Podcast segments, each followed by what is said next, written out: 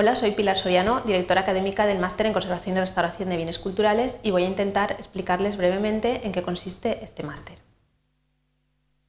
El máster está orientado a la formación investigadora, académica y profesional en el campo de la conservación y restauración tanto de pintura mural como de pintura de caballete y retablos y escultura y materiales arqueológicos, entre otros.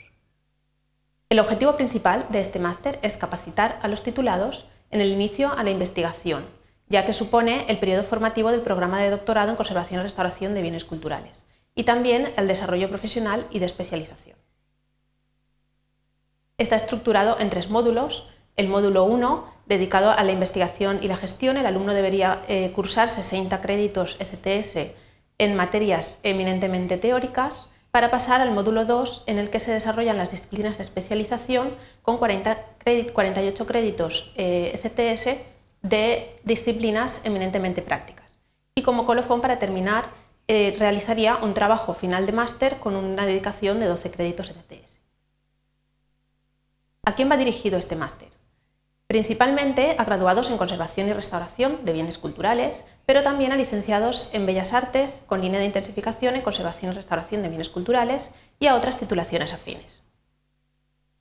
¿Qué competencias habrá adquirido el alumno cuando termine?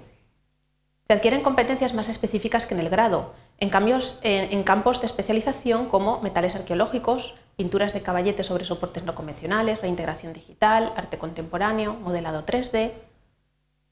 Y se busca que el titulado pueda establecer pautas y criterios de actuación, que sea capaz de gestionar el patrimonio, que pueda aplicar las técnicas más avanzadas eh, en cuanto a tratamientos de conservación y restauración de bienes culturales, así como desarrollar proyectos científicos, técnicos y analíticos.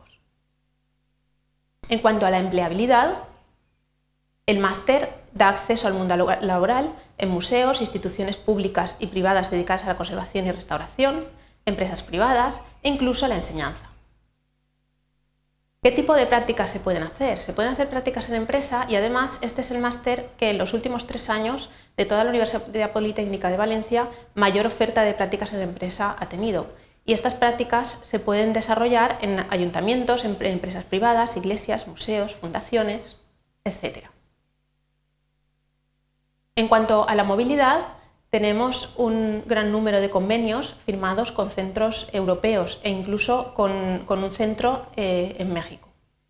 Y eh, para más información pueden consultar nuestra página web.